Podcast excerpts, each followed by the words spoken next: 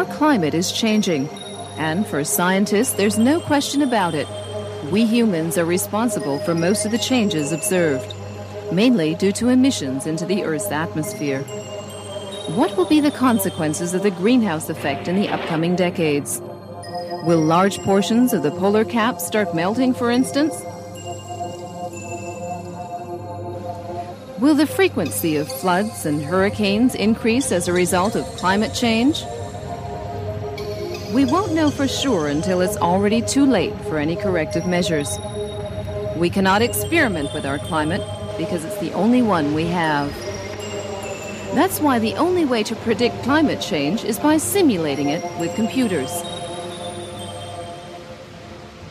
From a quantitative standpoint, the Hamburg model fundamentally confirms the results of other studies. Briefly stated, with continued CO2 emissions, the atmosphere heats up by an average of two and a half degrees. That would mean a climatic catastrophe with unforeseeable consequences. If emissions are reduced in the right manner, then the average temperature rises by only one degree. The worst can still be prevented if we act now to reduce emissions.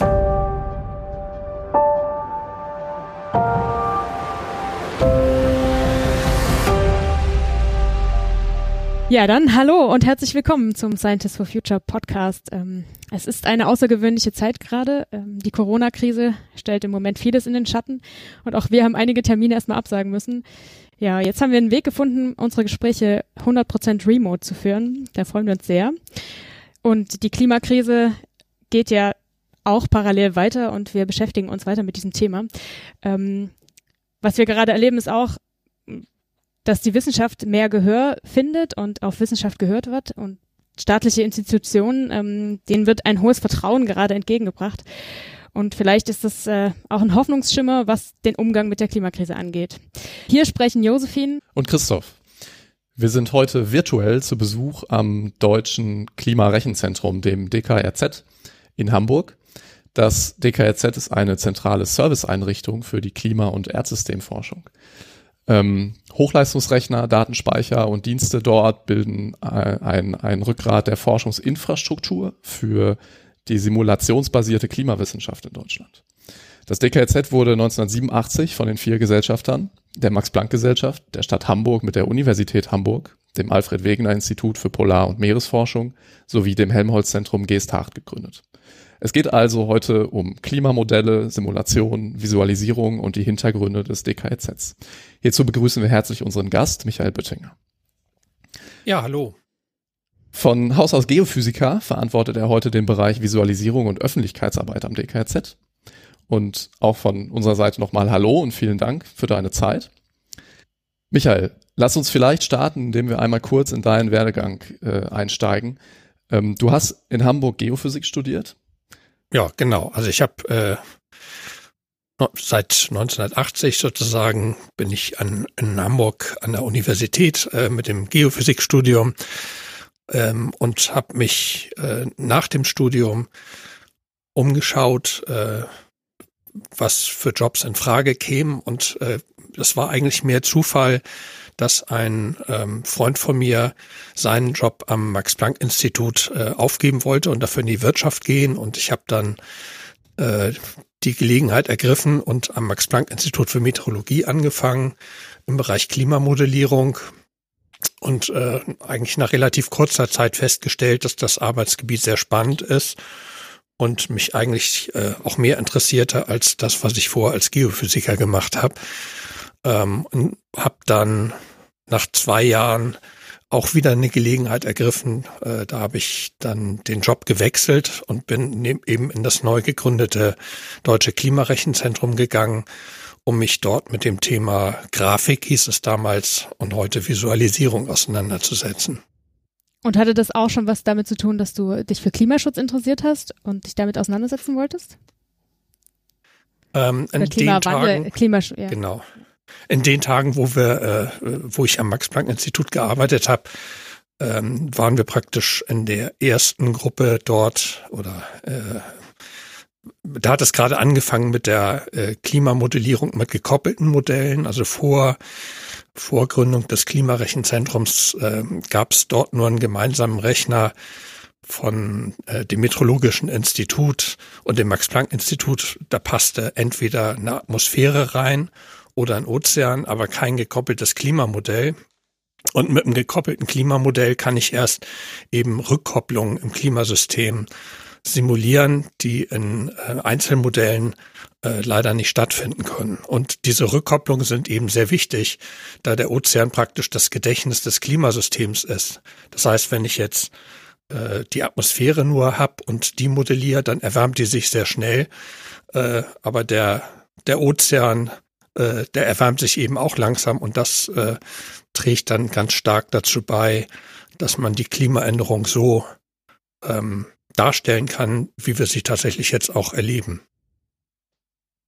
Und ähm, das heißt, dieses, dieses Themengebiet, also du hast auch direkt in, den, in, in der Modellentwicklung dann gearbeitet? Ja, ich habe, sagen wir mal, in, als, als äh, noch eher Anfänger dort eher, sagen wir mal, Modelle laufen lassen und mich in dem Bereich Auswertung ausgetobt. Das heißt, schon da habe ich angefangen, halt äh, ja, Grafikbibliotheken zu entwickeln, die äh, für die Auswertung der verschiedenen Variablen, die in Klimamodellen enthalten sind, ähm, zu verbessern. Na, also vorher hat man zum Beispiel äh, in der Zeit ähm, noch überhaupt keine äh, Farbdisplays gehabt oder sowas. Ne? Also das ist echt so ein bisschen, ja, aus heutiger Sicht klingt das wie Steinzeit. Da hat man die, die äh, Karten nur als Isolinienkarten in Schwarz-Weiß auf Plottern ausgegeben und sich die Bilder angeguckt.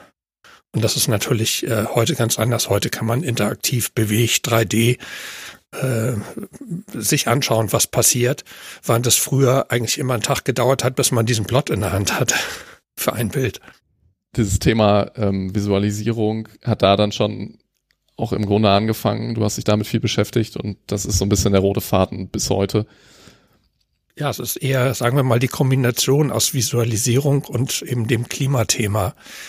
Ähm, Klimaänderung ist, sagen wir mal, ja ein sehr abstraktes, äh, eher statistisches Maß was vielleicht heute sichtbarer wird, dadurch, dass wir ähm, vielleicht auch wirklich merken, okay, also so einen warmen Winter hatten wir noch nie, ne? also solche Sachen. Aber oder jetzt ist es viel seltener, dass man äh, Schnee hat im Winter hier in Hamburg zum Beispiel. Ne? Also solche Sachen, aber ähm, die ja, eig eigentliche Klimaänderung sieht man tatsächlich erst durch eine statistische Behandlung der Daten, seien es nun äh, Messdaten oder eben auch Modelldaten. Und ähm, naja, also wenn man die Zahlen nur hätte, also die, die vielen Zahlen, die in den Modellen ähm, berechnet werden und dann ausgegeben werden, damit kann ich als Wissenschaftler wenig anfangen. Ich kann zwar äh, ein Mittel bilden und habe dann vielleicht eine Zahl, die die ganze Welt repräsentiert, aber wenn ich die Prozesse äh, verstehen und sehen möchte, dann muss ich eben das visualisieren, was da passiert. Okay, vielleicht kannst du noch mal ähm, im Detail erklären, wie das genau funktioniert. Also ähm, ich habe diese Grafiken vor Augen, äh, die man im IPCC-Bericht sehen kann. Aber wie kommt es zu so einem Bild? Also wie läuft es ab? Wo kommen die Daten her? Was passiert, so dass daraus eine Visualisierung, ein Modell entsteht? Na gut, also das Modell ist erstmal ähm, das Erste, was da sein muss. Ne? Das Modell ist eigentlich ein Computerprogramm, was die Prozesse und Vorgänge im in der Atmosphäre, im Ozean, auf der Landoberfläche und so weiter äh, so gut repräsentiert, äh, dass man, äh, sagen wir mal, statistisch das Gleiche rausbekommt, als würde man die Erde beobachten. Ja, vielleicht, mal, vielleicht mal als hm? Einstieg. Wie ähm, bleiben wir mal bei der Modellierung? Du hast gesagt, das ist irgendwie der erste Schritt. Ähm, wie, wie sehe denn das einfachste Modell aus, was man bauen könnte? Nee, es gibt sehr einfache Modelle, die die Welt praktisch nur als eine Box, als eine Zahl darstellen. Ähm, da kann man natürlich keine differenzierten Antworten erwarten. Ähm, das gibt solche na, Energiebilanzmodelle, ne, wo man ähm, guckt, wie viel Sonnenstrahlung kommt von oben rein, wie viel Strahlung gibt die Erde ab. Und ähm, wenn ich jetzt die Randbedingungen auf der Erde ändere, indem ich zum Beispiel den Treibhausgasgehalt ändere, äh, dann kann ich äh, vereinfacht auch modellieren, äh, was zum Beispiel mit der ähm, 2 Meter Temperatur passiert im globalen Mittel. Aber das sagt jetzt wenig darüber äh, aus, was wir denn tatsächlich erleben würden in einem geänderten Klima, wie das eigentlich sich regional und zeitlich verteilen würde. Und ähm, bei diesen gekoppelten äh, Klimamodellen, das sind eben, nennt man ähm, Modelle der allgemeinen Zirkulation, weil eben die äh, dreidimensionale Atmosphäre und der dreidimensionale Ozean natürlich nicht still sind, sondern sich äh, ständig bewegen. Die Sonne scheint auf den Boden, die Luft darüber erwärmt sich, erwärmte Luft steigt auf, äh, dann ähm, habe ich schon eine Bewegung, die sozusagen einfach entstanden ist und die zieht wieder weitere Bewegung nach sich, weil da, wo die Luft aufgestiegen ist, habe ich dann ja ein Tiefdruckgebiet, weil weniger Luft dort ist als in der Umgebung. Und ähm, das Tiefdruckgebiet kennen wir halt durch Wind, der entsteht. Das ist die Ausgleichsbewegung äh, der Atmosphäre von Gebieten mit höherem Luftdruck hin zu diesem ähm, Tiefdruckgebiet. Und naja, dabei wird die Luft dann noch abgelenkt durch die Corioliskraft, also durch die Drehung der Erde. Ähm, es entstehen Wolken, aus den Wolken regnet es und, und so weiter. Also da kommt sozusagen eins zum anderen und alles greift ineinander. Und deswegen ähm, muss man halt, ja, also versuchen, die Erde mit einem Modell zu beschreiben, was all diese Prozesse berücksichtigt, um eben auch Wechselwirkungen zwischen zum Beispiel Ozean und Atmosphäre, äh, zwischen ähm, dem Land und äh, der Atmosphäre oder biogeochemische Prozesse und all diese Dinge zu beschreiben. Und geht das? Also das Modell, das klingt ja jetzt schon äh, allein in der Erklärung sehr komplex. Ähm, jetzt stelle ich mir vor, man, man, dass man an irgendeiner Stelle ja das vereinfachen muss und ähm, wie, ja, also was hat man genau. da für Möglichkeiten? Ja, zunächst mal, wenn man jetzt ähm, diese Prozesse aus rein physikalischer Sicht anfängt aufzuschreiben und ähm, das sagen wir mal ja eher mathematisch betrachtet, dann wird es schon relativ kompliziert. Dann kriegt man ein äh, System partieller, nicht linearer Differentialgleichungen, die man eben leider nicht direkt lösen kann. Wenn man sie lösen könnte, wäre es ganz prima. Die würden dann nämlich ähm, tatsächlich eine exakte Vorhersage für jeden beliebigen Punkt im Raum und für jeden beliebigen Punkt auf der Zeitachse ermöglichen. Äh, aber dann muss man sich eben fragen, was sind eigentlich Differentialgleichungen? Die beschreiben eine Änderung verschiedener physikalischer Größen mit der Zeit. Und zwar auf einer kontinuierlichen Zeitachse und mit einer kontinuierlichen Beschreibung des Raumes. Und ähm, da muss man eben die Vereinfachung machen, weil diese Gleichungen halt so komplex werden, dass sie eigentlich nicht lösbar, oder was heißt eigentlich, dass sie nicht lösbar sind, analytisch. Ähm, aber indem ich den Raum diskretisiere, das heißt in Stücke schneide, in Boxen unterteile, ähm, werden aus den Differentialgleichungen in einer Vereinfachung dann Differenzengleichungen und Differenzengleichungen wiederum sind lösbar. Ne? Also dann gibt's eben auch wieder Näherungsverfahren mit Computern, die die Lösung für die einzelnen äh, Gitterelemente praktisch berechnen können. Und was das dann ist, ist eigentlich eine Vorhersage für jede Gitterbox, wie ist der Zustand einen Zeitschritt äh, später. Also das heißt, ähm, ich, ich fange an und lege im Grunde über unsere über unsere Welt ein ein Gitter, also so wie Längen und Breitengrade, sag ich mal, ähm, und ähm, mache da Boxen und dann fange ich an für einzelne Boxen die Berechnung zu machen, weil das leichter geht als für ja alles gleichzeitig. Ja, genau. Also man kann für alles gleichzeitig kann man es nicht und äh, in, für die einzelnen Boxen und, und das muss man dann für alle Boxen natürlich machen und nicht nur für ein paar ausgewählte, äh, geht es, weil ähm, Also man muss es deswegen für alle machen, weil jede Box muss immer wissen, was nebenan los ist. Also wenn man ähm, Startwerte hat für Temperatur, Luftdruck, Feuchtigkeit, Windrichtung, Windgeschwindigkeit und so weiter, für jeden, äh, für jede Box, dann kann man eine Vorhersage machen anhand dieser rechten Verfahren, wie es zum Beispiel dann 20 Minuten später aussieht. Das wäre, sagen wir mal, der Rechenzeitschritt von dem Modell dann. Ja, das heißt, ich löse einmal diese ganzen Gleichungen näherungsweise und dann habe ich für, für jede Box ausgerechnet, wie ist es 20 Minuten später. Und dann äh, für den folgenden 20 Minuten Zeitschritt muss ich äh, die Informationen von den Nachbargitterpunkten jeweils haben, um für eine Box ausrechnen zu können, wie es dann weitergeht. Das heißt, da wird Information ausgetauscht und dann kommt der nächste Rechenschritt. Und, ähm, und das machen dann wie alle groß Boxen. Sind diese Boxen? Naja, früher, als wir angefangen haben, waren die Boxen in der Größenordnung von 500 Kilometern. Ähm, heute haben wir Modelle, die gehen runter bis auf, ähm, auf globaler Ebene. Das heißt, globale Rechenmodelle, die gehen runter vielleicht bis auf ähm, 10 Kilometer oder sogar ein Kilometer. Also das ist sozusagen das Feinste, was man heute rechnen kann, ist so ein oder zwei Kilometer äh, von der Kantenlänge. Da kann man dann allerdings nur noch sehr kurze Zeiträume rechnen.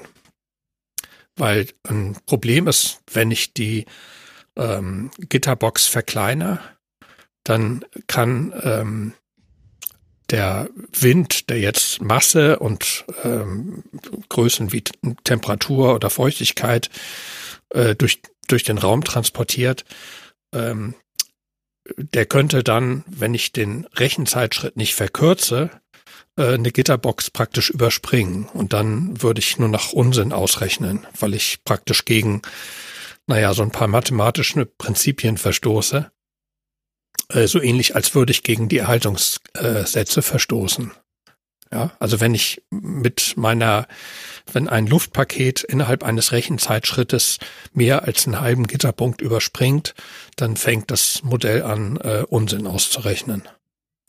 Einfach, der Wind Ja. verschwindet dann quasi. Also, Ja, wenn, wenn der Wind äh, zum Beispiel ähm, äh, innerhalb eines, bei einem Modell, innerhalb eines äh, Gitterpunktes, also von 500 Kilometern, man hat ja vielleicht einen Wind von 250 Kilometer äh, pro Stunde äh, oben im Jetstream. Ne? Also wenn, wenn der dann auf einmal äh, einen ganzen Gitterpunkt überspringen kann oder mehrere Gitterpunkte, dann fange ich an, irgendwelche eher Zufallswerte auszurechnen, so dass ich praktisch physikalisch unsinnige Werte bekommen kann. Okay, das heißt, wir haben nicht nur, wir haben nicht nur eine Länge dieser, dieses Gitters äh, im Raum, sondern damit korrespondierend immer auch quasi einen minimal zeitlichen Schritt. Genau, ne? Und je feiner das Gitter wird, und wir wollen natürlich immer feinere Informationen haben, weil wir wissen wollen, wie ändert sich das Klima, sagen wir mal, in den inneralpinen Trockentälern.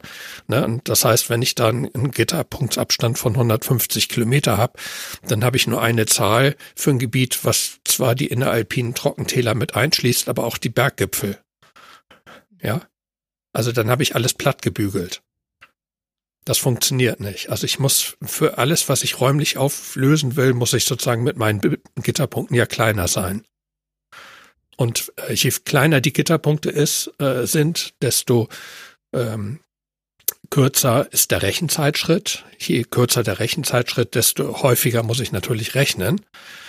Ähm, und das geht einher mit dieser ähm, ja, starken Vergrößerung der Anzahl der Gitterpunkte insgesamt. Wenn ich ein, ein Rechengitter zum Beispiel ein, einmal halbiere im, ähm, räumlich, in der räumlichen Auflösung, also das heißt, dass ich zum Beispiel von 500 Kilometer auf 250 Kilometer Gitterpunktsabstand zurückgehe, dann habe ich ja viermal so viele Gitterpunkte in einer Ebene und muss aber gleichzeitig trotzdem meinen Rechenzeitschritt verkleinern, so dass ich insgesamt ungefähr auf einen Faktor 10 in der Rechenleistung komme, äh, die ich brauche. Mhm. Deswegen ent entwickelt sich bei dieser Verfeinerung äh, der Bedarf an Rechenleistung eben eher exponentiell. Und ähm, die Rechner, die, die heute gebaut werden, ähm, kriegen einen Zuwachs an Rechenleistung jetzt ja nicht mehr dadurch, dass die Einzelprozessoren schneller werden, sondern hauptsächlich dadurch, dass man mehr Prozessorkerne in einem Prozessor zusammenfasst. Also dass man immer mehr parallele Ressourcen einbaut. Und ähm, das bedeutet aber leider für diese Modelle, dass es sehr schwer ist, ähm, damit wirklich dann schneller zu werden. Wenn ich ein, also das, das Ergebnis schneller zu berechnen.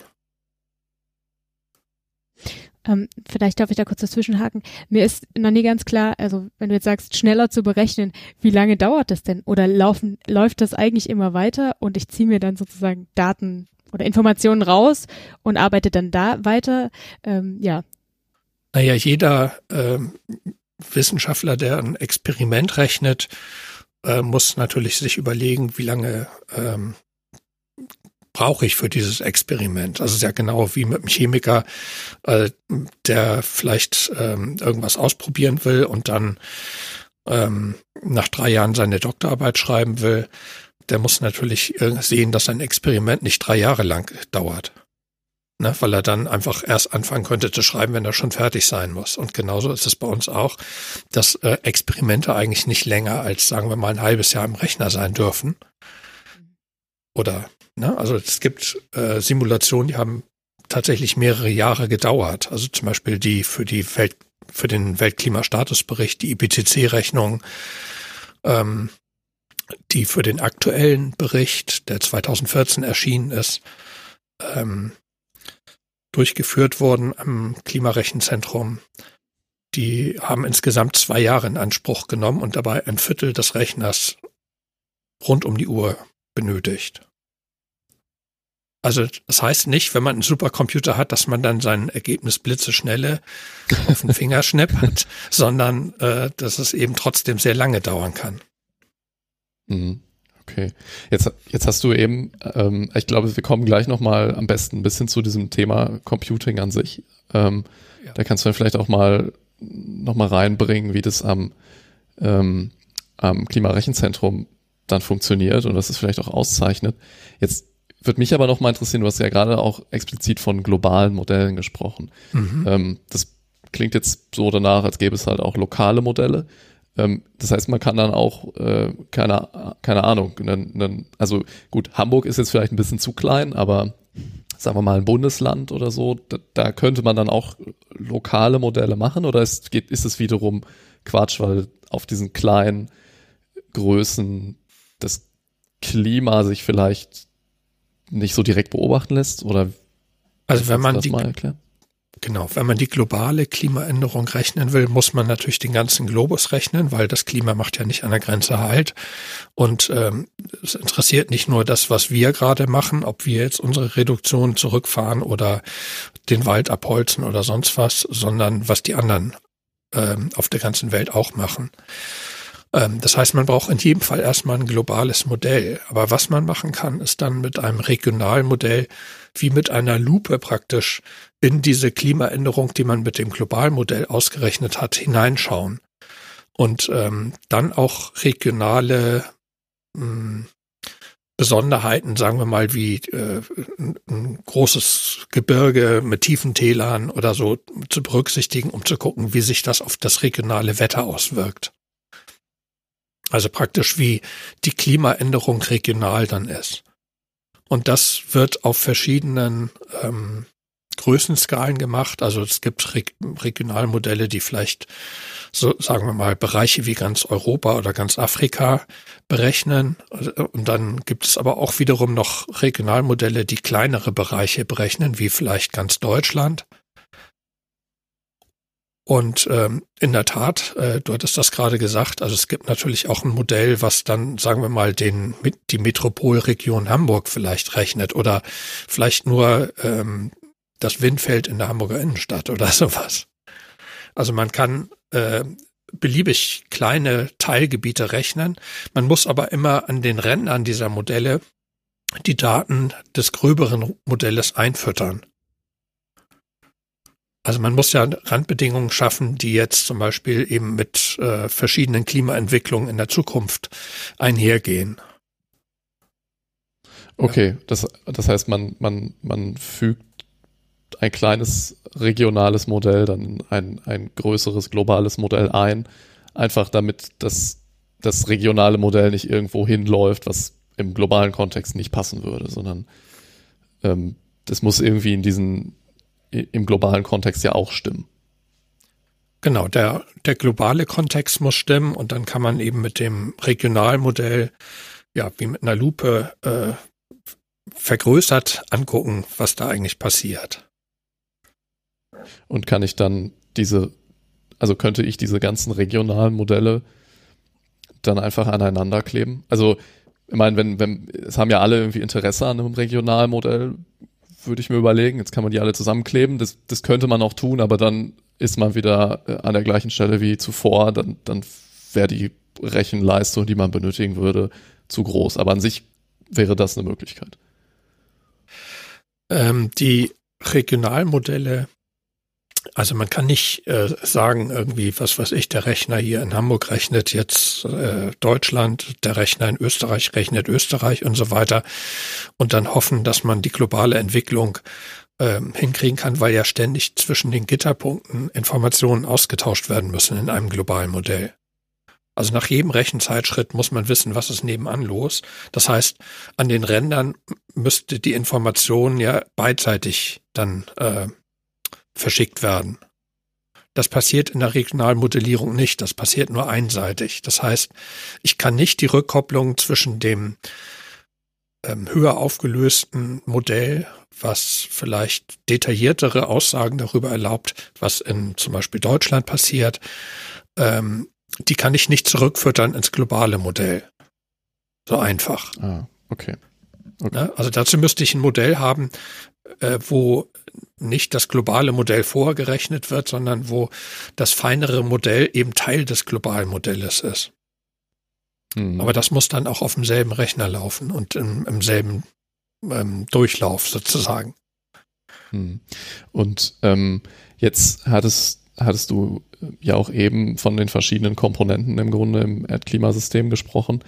Ähm, das, das klang für mich so, und ich meine, ich hätte es auch auf der, auf der Website vom Klimarechenzentrum im Vorfeld gelesen, dass es da ja auch dann Modelle gibt, die, wo quasi nicht die Unterscheidung ist global, regional, sondern ähm, Modelle, die sich zum Beispiel explizit um die Entwicklung, äh, sagen wir mal, der Strömung in Ozean oder Atmosphäre hm. ähm, kümmern. Das heißt, auch da hat man dann nochmal eine Unterscheidung und versucht, die dann zu verknüpfen Genau, also das ist ja die Idee eines gekoppelten Modells. Also wenn ich jetzt nochmal wieder zurückgehe auf das einfache, in Anführungsstrichen, physikalische Klimamodell, ähm, da habe ich die Physik der Atmosphäre und die Physik des Ozeans, die ähm, aber sich unterhalten. Und zwar passiert an der Wasseroberfläche ähm, ständig ein Austausch zwischen diesen beiden Kompartimenten. Also der Wind treibt die Ozeanströmung an, das ist der Austausch von Impuls. Ähm, dann gibt es einen Austausch von Wärme, also Energie. Und äh, drittens gibt es einen Austausch von Masse. Ähm, das ist Niederschlag und Verdunstung. Und das sind eben ganz zufällig auch die drei Erhaltungsgrößen aus den Erhaltungssätzen, ähm, die äh, hier jetzt sozusagen zwischen Ozean und Atmosphäre ausgetauscht werden. Ja, und ähm, Genau, also das ist so ein, so ein Wechselspiel, was kontinuierlich erfolgt, auch im richtigen Leben, auf der richtigen Erde. Ähm, aber es gibt eben auch noch weitere Komponenten und dann geht's vielleicht über das rein physikalische Modell hinaus, weil zum Beispiel, wenn ich mehr CO2 in der Luft habe, dann wird dieses CO2 zum Teil ja vom Ozean aufgenommen, dabei wird das Ozeanwasser saurer. Das heißt, dann muss ich schon ein Modell haben, was diese Prozesse mit berücksichtigen kann. Und das wäre zum Beispiel ein Modell äh, der Biogeochemie im Ozean. Also das ist ähm, wäre dann ein weiteres Teilmodell. Oder ich brauche ein Modell, was simuliert, wie sich die Landbiosphäre verhält, wenn wir mehr CO2 in der Luft haben, aber es vielleicht weniger im Mittelmeerraum regnet und dafür vielleicht irgendwo anders mehr. Ja, also dann reagiert die Landbiosphäre darauf. Die Bäume wachsen vielleicht woanders nicht mehr.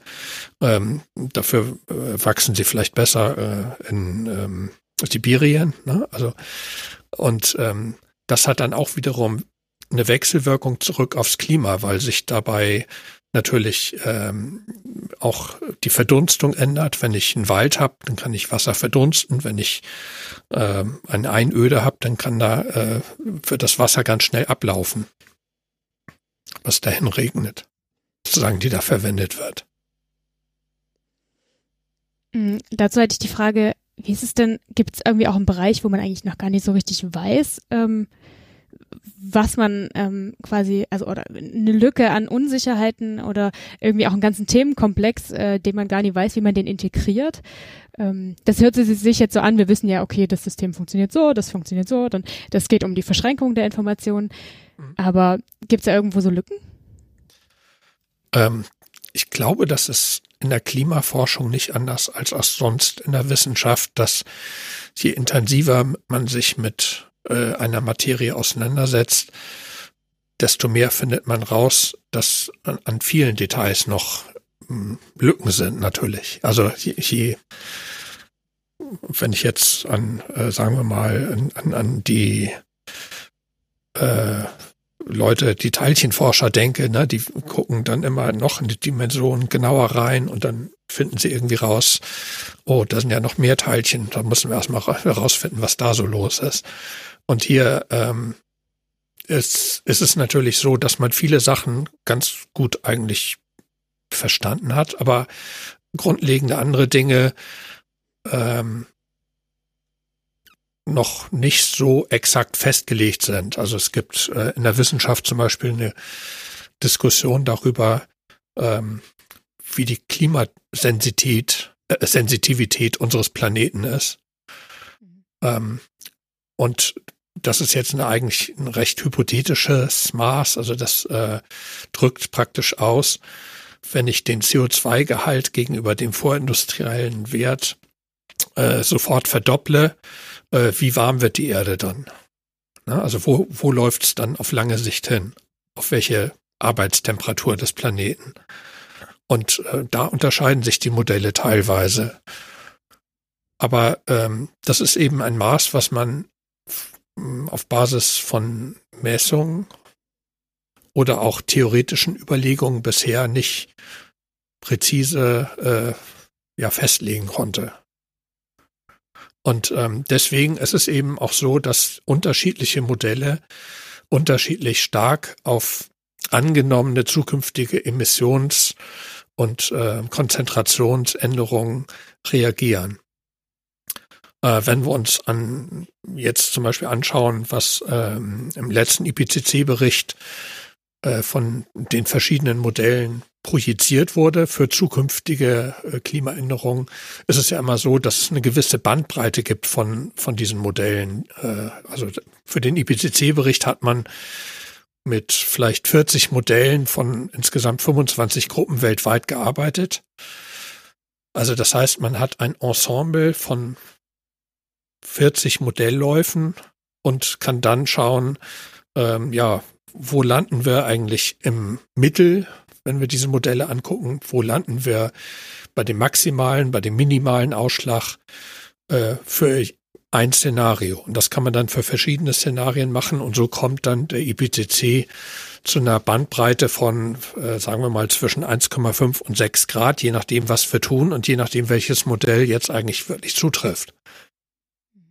Das heißt, diese Szenarien, die auch in den ähm, Reports dann dargestellt werden, die entstehen dadurch, dass in diese Modelle dann unterschiedliche Annahmen einfließen, die, sag ich mal, jetzt über, also man hat auf der einen Seite gut verstandene ähm, physikalische Modelle, die schwer zu lösen sind, ja, also das, mhm. worüber wir eingangs gesprochen haben.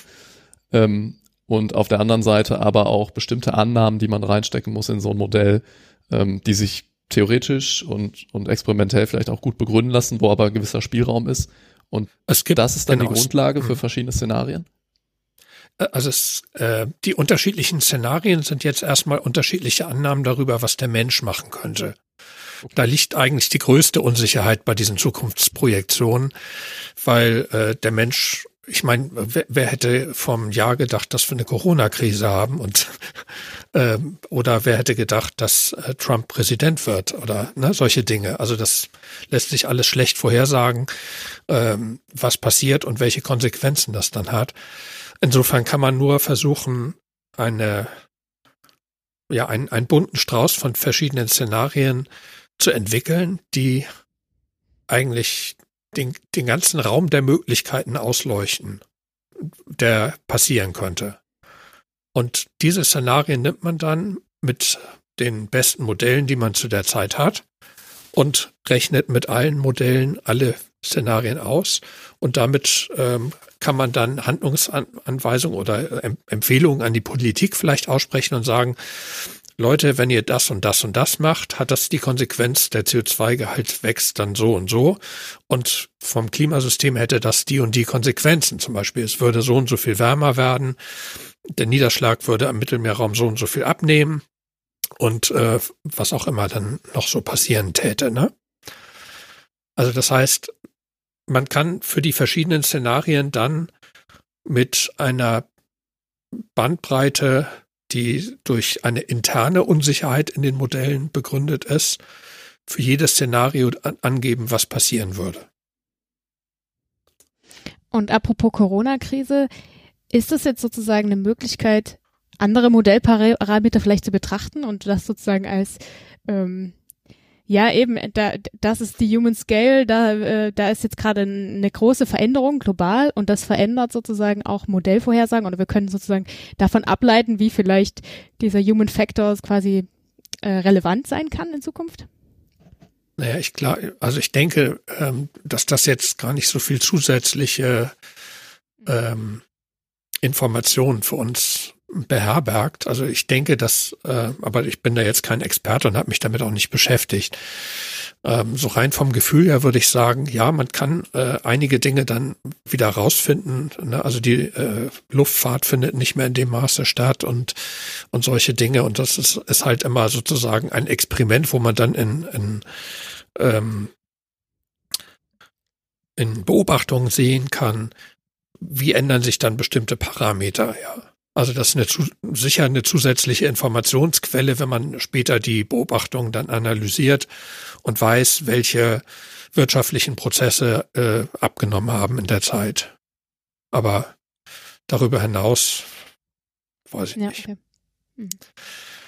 Ähm, vielleicht auch noch mal ganz, ganz konkret eine Nachfrage zu der, ja, ich sag mal, Sicherheit oder Unsicherheiten, diese Modelle irgendwie innehaben. Ähm, das ist ja auch immer gerne ein Thema, was von Leuten, die, die das Ganze irgendwie leugnen, angebracht wird, dass diese Modelle ja schön und gut seien, aber ähm, man wisse ja überhaupt nicht, was in der Zukunft passieren würde und ähm, sowieso wäre das ja alles nicht genau und die, die Fehler, die da gemacht würden. Also einfach, um, um da so aus, aus einer ganz naiven Sicht ein Gefühl für zu bekommen, wie genau diese Modelle letztendlich sind. Kannst du da was zu sagen?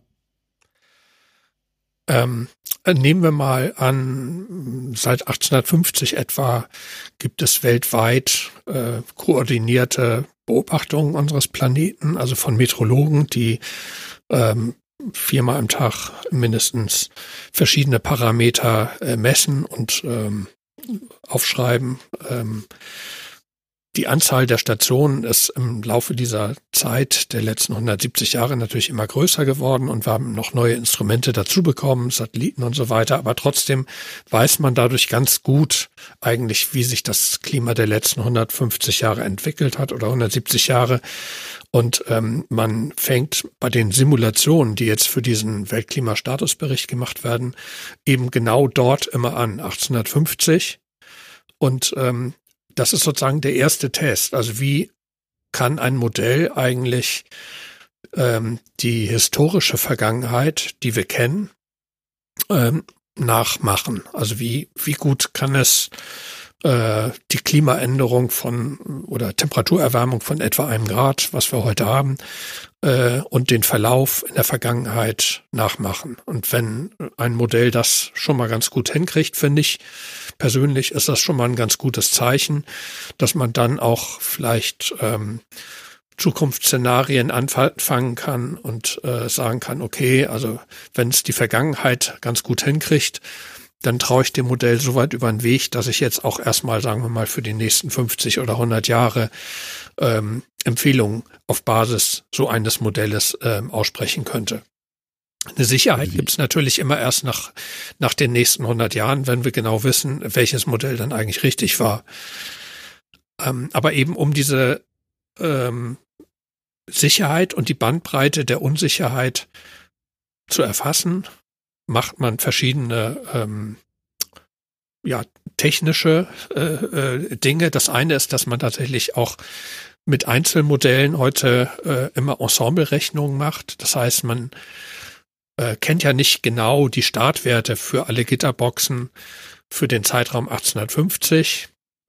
Ne? Also äh, da weiß man eigentlich äh, nur so den globalen Mittelwert, aber man weiß nicht, was an den einzelnen Orten los war.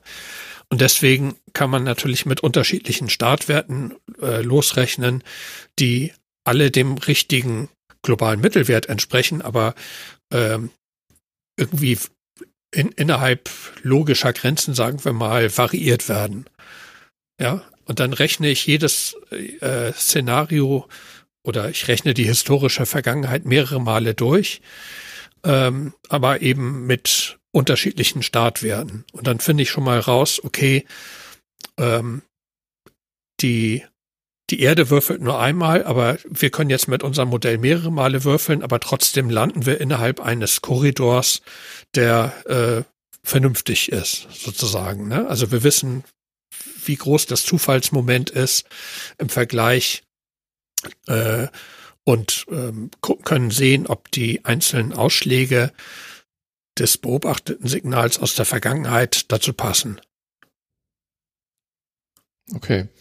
Ähm, jetzt hatten wir ja am Anfang gesagt, äh, dass dieses Rechnen der Modelle sehr äh, umfangreich ist und vielleicht ist es jetzt auch mal eine gute Überlegung, ähm, wenn, wenn man jetzt extra sagt, okay, wir gründen mal hier mit ja doch irgendwie ganz schön institutioneller Power dahinter, so ein deutsches ähm, Klimarechenzentrum, dann äh, würde ich annehmen, dass es auch einfach eine, eine Aufgabe ist in der Größenordnung, dass man es kaum lokal an Instituten und Universitäten ähm, ja selber machen kann. Also vielleicht in einem kleineren Rahmen, aber das heißt, dass das DKZ ist da ähm, dann der zentrale Anlaufpunkt, der die Infrastruktur zur Verfügung stellt. Und warum? Ähm, also was könnt, was könnt ihr so gut, dass andere zu euch kommen, ähm, um die Dienste zu nutzen? Ja, also ähm, in der Tat ist das DKZ gegründet worden, um praktisch auf einen international vergleichbaren Maßstab zu kommen. Ne? Und das war äh, damals bei Gründung des DKZ tatsächlich so,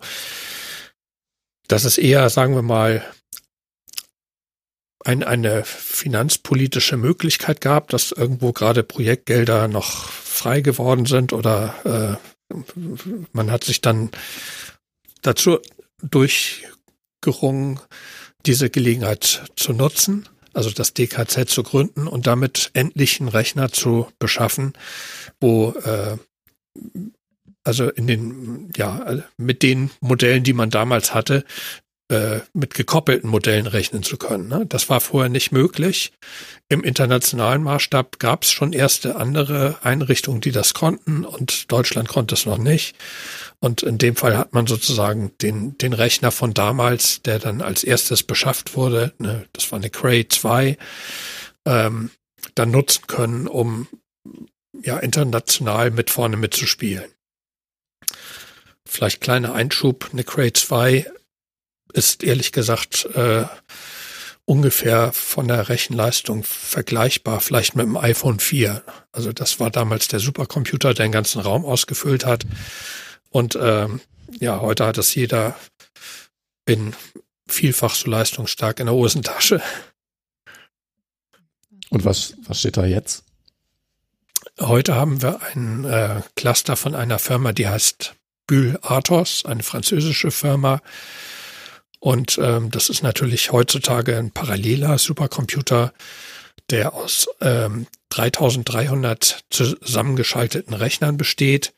Jeder Rechner hat zwei Prozessorchips. Jeder Chip hat dann zwölf oder 18 Prozessorkerne, so dass wir insgesamt ungefähr 100.000 Prozessorkerne haben, die gemeinsam an einem Problem arbeiten können. Und um das zu erreichen, muss man halt zwischen diesen 3300 Rechnern auch noch eine leistungsstarke Vernetzung haben. Also die möglichst latenzfrei eine Kommunikation mit möglichst hoher Bandbreite erlaubt, um eben diesen Austausch äh, zwischen Gitterpunkten ähm, oder zwischen Partitionen eines Modells, was parallelisiert ist, zu bewerkstelligen. Und wie, wie viel, wie viel Platz nimmt jetzt der, der Rechner bei euch im Gebäude ein? Also bleibt da überhaupt noch genau. Platz für die Menschen? Ja, also das Gebäude hat äh, vier Stockwerke und ähm, der Rechner steht jetzt im obersten Stockwerk und nimmt da, sagen wir mal, ein Drittel der Geschossfläche vielleicht ein. Der nächste Rechner wird äh, das jetzt schon sozusagen ähm, ausgeschrieben und ausgewählt worden. Der wird etwa wieder ähnlich groß sein, wird dann allerdings im dritten Stock aufgebaut, weil der alte Rechner natürlich noch weiterlaufen muss, bis der neue äh, vollständig in Betrieb ist und die Anwendungen übertragen sind und so weiter. Was, was kostet so ein Rechner? Also jetzt die neue Beschaffung ist in der Größenordnung von ähm, insgesamt vielleicht 45 Millionen, aber das ist jetzt nicht nur der Rechner, sondern da gehört dann auch noch ein Speichersystem dazu äh, für die Langzeitdatenspeicherung.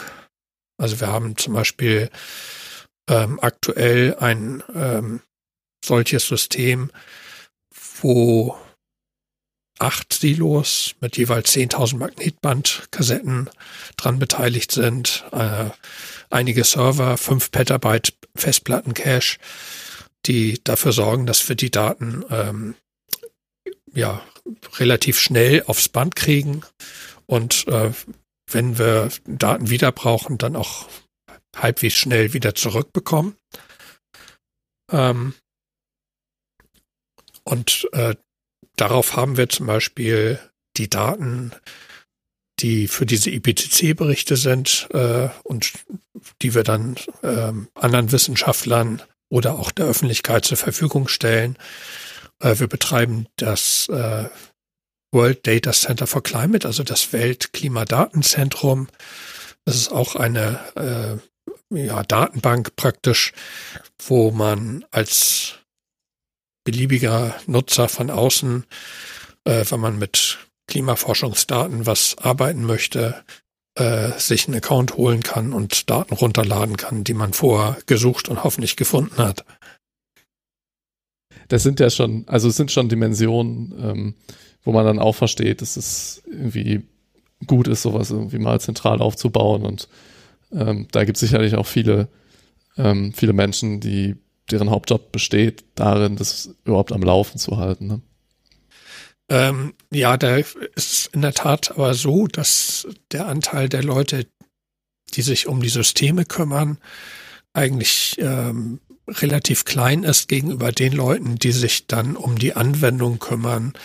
Also das heißt, wie kann ich meine Modelle so schreiben, dass die möglichst äh, gut auf so einem Parallelrechner laufen, dass die gut äh, mit dem Speichersystem umgehen können und so weiter. Ähm, die größte Abteilung bei uns ist die äh, aktuell mit, äh, die sich um das Management der Daten kümmert, weil einfach so große Datenmengen produziert werden, ähm, dass man, um, um die Übersicht zu behalten, diese Daten natürlich mit Metadaten beschreiben muss dass man die Daten möglichst auch nachhaltig nutzbar machen sollte, ne, indem man die Daten vielleicht irgendwo nach einem festgelegten Format und äh, mit, mit einer guten Beschreibung abspeichert und ähm, den Zugang zu diesen Daten dann auch veröffentlicht. Ne? Also das sind Dinge, die, die bei uns zum Beispiel auch gemacht werden. Oder äh, ja, also Modelloptimierung, Parallelisierung und äh, Datenanalyse und Visualisierung. Also wir versuchen die Services alle äh, anzubieten, die man braucht, um mit so einem komplexen technischen System wie einem Hochleistungsrechner umzugehen und äh, sich als Wissenschaftler mehr auf die Wissenschaft konzentrieren zu können. Hm. Jetzt habe ich auf der Website gelesen, ihr macht auch tatsächlich Programm für Schulen. Ähm, ist, ist das irgendwie die dann eine der Zielgruppen, wo ihr denkt, dass, dass sie sich dafür auch besonders interessieren und gibt es dann da spezielle Darstellungsweisen oder gibt es vielleicht sogar so Workshops, wo ja dann Schülerinnen und Schüler selber mal was modellieren können? Ja, selber modellieren in dem Sinne fast. Also es gibt äh, genau, also es gibt äh, bei uns auf der Webseite auch so einen äh, Link für so ein Programm, wo man äh, so verschiedene Szenarien dann durchspielen kann und äh, dann auch äh, selber unterschiedliche Darstellungen rausarbeiten kann und das ist eben auch speziell im Hinblick auf äh, Schulen jetzt äh, so entwickelt worden, sagen wir mal. Ne? Und, äh, also unser als Klimarechenzentrum haben wir natürlich eigentlich einen Geschäftszweck und der Geschäftszweck ist erstmal der Wissenschaft zu helfen. Aber wir wissen, dass in den Wissenschaftsinstituten jetzt diese Art von Öffentlichkeitsarbeit ähm, eigentlich schwer geleistet werden kann. Und ähm, ja, deswegen finde insbesondere ich auch, und äh, ich denke, ich habe da auch die Unterstützung unserer Geschäftsführung, dass wir äh, schon sehen müssen, dass das, was äh, hier in der Klimaforschung so passiert und ähm, verstanden werden sollte von der Generation, die es dann auch betrifft, dass das dann auch in die Schulen äh, irgendwie geht. Ne? Äh, wir hatten lange Zeit auch tatsächlich einen Lehrer als äh, Kollegen bei uns, der ein, ein Schulprojekt dann betreut hat und ähm, die im Rahmen dieses Schulprojektes sind dann eben auch Wissenschaftler mit in die Schulen gegangen und haben zum Beispiel dann bei äh, der bei Projektarbeiten unterstützend gewirkt und äh, dann bei den Projektpräsentationen entsprechend das mit bewertet und so weiter, um praktisch die Schüler auch an die Wissenschaft so ein bisschen heranzuführen und äh, vielleicht Ängste zu nehmen. Gibt es denn schon so Virtual Reality ähm, Anwendungen da auch? Also ich stelle mir das jetzt so vor, ich würde gerne in so einen Raum gehen, der einmal mit dem Modell quasi simuliert, äh, wie Klimawandel äh, aussieht und vielleicht mit einem anderen. Ja, das ist auch eine schöne Vorstellung, aber die Darstellung des Klimawandels ist bei uns jetzt noch nicht so, dass wir dann uns an eine bestimmte Szene auf unserem Planeten äh, bewegen können und dann äh, sehen, wie jetzt konkret der Wald oder äh, die Straße oder sonst was da aussieht, sondern ja, wir benutzen solche Methoden auch, aber die benutzen wir jetzt eher, um zum Beispiel ähm, besser komplexe zeitlich-räumliche Phänomene verstehen zu können. Also eher, sagen wir mal, als Hilfestellung für die Wissenschaft. Auf der anderen Seite ist diese Hilfestellung für die Wissenschaft dann auch wieder für die Öffentlichkeit ganz, ganz nett.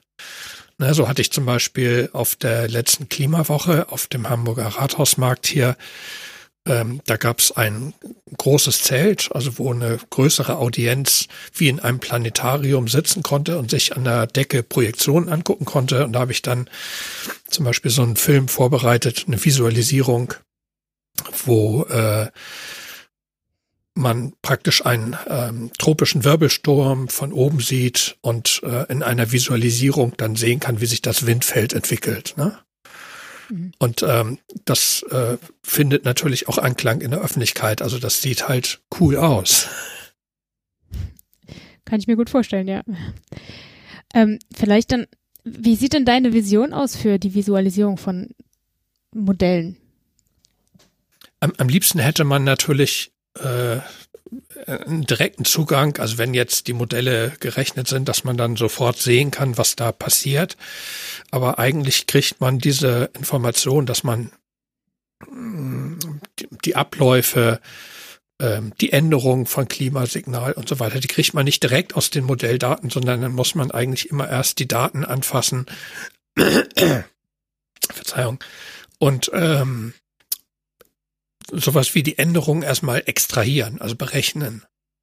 Ne, weil ein Modell rechnet von sich aus erstmal einen Klimaablauf aus, aber in, im Sinne von einfach Wetter über eine ganz lange Zeit.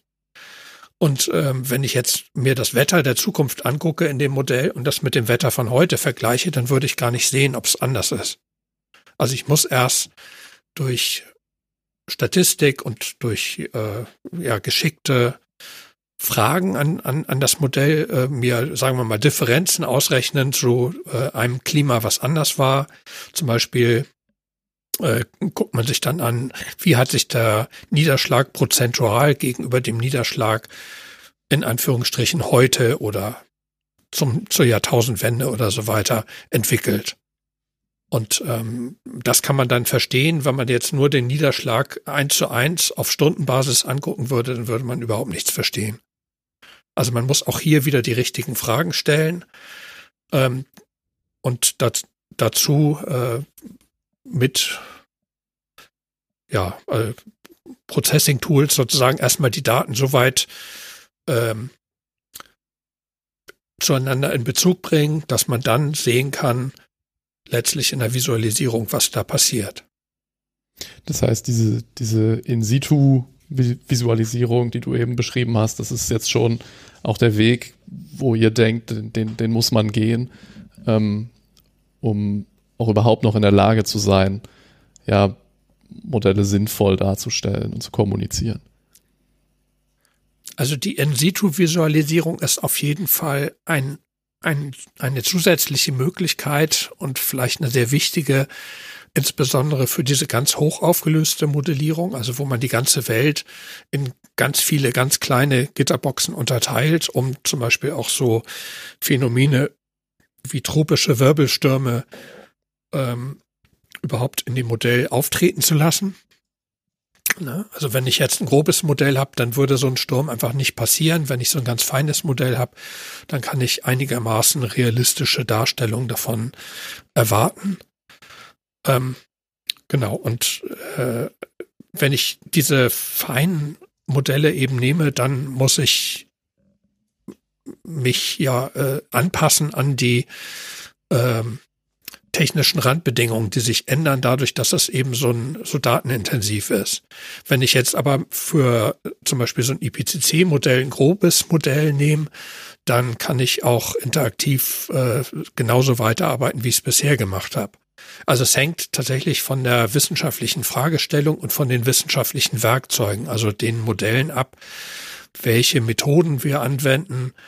Äh, es hängt ein bisschen dann von der Zielgruppe ab, wie die Darstellung aussehen, ob das jetzt mehr so äh, nüchtern wissenschaftlich für eine Veröffentlichung sein soll oder ob das jetzt vielleicht ein Film sein soll, der in irgendeiner Wissenschaftssendung äh, läuft, ähm, wo man dann mit Hilfe eines Sprechtextes eben ganz gut vermitteln kann, was da so passiert. Ähm, jetzt haben wir schon ähm, 30 Jahre ungefähr Klimamodellierung hinter uns und äh, wir haben jetzt viel darüber gesprochen, Mm, wie das feingliedriger geworden ist, hochauflösender, ähm, mehrere Parameter. Ähm, was würdest du denn sagen? Ähm, was ist der große Unterschied von damals zu heute, wie wir mit diesen Daten oder mit den Informationen umgehen ähm, und wie auch die Resonanz sich vielleicht verändert hat? Naja, vor, ich hatte ja schon gesagt, also vor 30 Jahren war es, vor 30 Jahren war es eher so, dass äh, es auch Leute gab, die haben gesagt, es würde kälter werden und so weiter. Und aber man hat dann äh, spätestens vor 25 Jahren eigentlich wissenschaftlich schon nachgewiesen, dass man die äh, bis dahin beobachtete Klimaerwärmung eigentlich nur durch die Aktivitäten des Menschen erklären kann, äh, indem man Modellrechnungen gemacht hat, wo man zum Beispiel nur Sonnenaktivität reingesteckt hat und äh, geguckt hat, wie ist da das Muster auf der Erde. Man hat dann äh, das menschliche Erwärmungsmuster, also durch CO2-Anstieg, äh, simuliert. Und ähm, dann hat man vielleicht äh, das mit einem Modell, was man gar nicht geärgert hat, noch verglichen und dann, äh, also jedenfalls rausgefunden, dass man die ähm, Beobachtung eigentlich nur durch äh, den Fingerabdruck der anthropogenen Erwärmung ähm, erklären kann. Damals war die statistische Sicherheit vielleicht bei 95 Prozent, heute liegt sie wahrscheinlich bei 99,9 Prozent. Ähm, also heute sind wir viel sicherer. Nichtsdestotrotz gibt es natürlich immer noch Leute, äh, die entweder weil sie dafür bezahlt werden oder weil sie na, was auch immer, wenig intelligent sind, ähm, versuchen, die Welt vom Gegenteil zu überzeugen. Okay, und was wäre so die, dein Wunsch auch, ähm, vielleicht, äh, ja, was passiert jetzt in den nächsten Jahren auch anhand von diesen Modellen, die es gibt? Um. Wie, ähm. also der, wie, wie geht's weiter? Ne? Ich frage mich so als, ähm, naja, eigentlich eher Anwenderin auch von solchen Dingen. Ähm, äh, ja, also wir haben eben wir wissen, wie, wie, wie die Prognosen sind, zwar in einem Range, aber genau, und vielen drängt es ja, sonst gäbe es ja auch sowas wie die Scientists for Future nee, oder die Fridays for Future, ähm, die Umsetzung viel stärker in den Vordergrund zu bringen. Ähm, ja, was sind so deine Ideen oder Gedanken dazu? Naja, das, ähm, was bei uns im großen Teil läuft, das ist ja eigentlich die Grundlagenforschung und ähm, eine Anwendung dieser Grundlagenforschung ist jetzt eben sowas wie IPCC. Ein anderer Teil wäre dann die nächste Stufe, dass es sowas wie zum Beispiel das ähm, Climate Service Center macht, GERIX, äh, dass die zum Beispiel dann äh, Kommunen oder Firmen ähm, beraten, wie sie sich auf die nicht mehr zu ändernde Klimaänderung vielleicht einstellen können. Aber äh, was eigentlich passieren muss, ist natürlich ganz klar, dass sich die Menschheit ehrlich gesagt mal im Riemen reißt und sagt, okay, jetzt stecken wir wirklich mal alles rein und versuchen äh, die Emissionen zu drosseln, mehr auf ähm, alternative Energien zu gehen, um nicht zu riskieren, dass eben vielleicht doch das äh, pessimistische Szenario Wirklichkeit wird. Tja, also deswegen, das heißt, ähm, ja. Ein technisch, eine technische Lösung für das Problem ist erstmal gar nicht, gar nicht vordergründig nötig. Ne? Die, diese alles, was, naja, was gibt, ihr tut, ja. kann man verbessern, kann man in Details verbessern und kann, kann im Grunde alles besser verstehen, aber ähm, die großen Hebel müssen, ja, die müssen jetzt gerade da umgelegt werden, wo es halt vor allem um, um größere gesellschaftliche Veränderungen geht. Die großen Hebel müssen von der Politik und der Gesellschaft auf internationaler Ebene praktisch bewegt werden. Also das, ähm, die Informationen, was uns erwarten könnte, mit gewissen Unsicherheiten, die sind da. Und man muss natürlich trotzdem äh, weiter forschen, weil man sich auf nicht zu vermeidende ähm, Änderungen im Klimasystem anpassen muss. Aber äh, man sollte trotzdem jetzt nicht noch mehr Zeit verlieren. Es hat schon wehgetan, die letzten 25 Jahre zu sehen, dass, dass man so viel Zeit verloren hat. Das ist ein gutes äh, Schlusswort. Äh, wir dürfen keine Zeit verlieren und äh, Dinge umsetzen. Ja, vielen Dank für die tiefen Einblicke in das Thema Modellierung und äh, Klimamodelle. Ähm, ich glaube, es gibt äh, reichlich Stoff zum Nachdenken. Ähm, ja, vielen Dank für die Zeit. Ja, sehr gerne.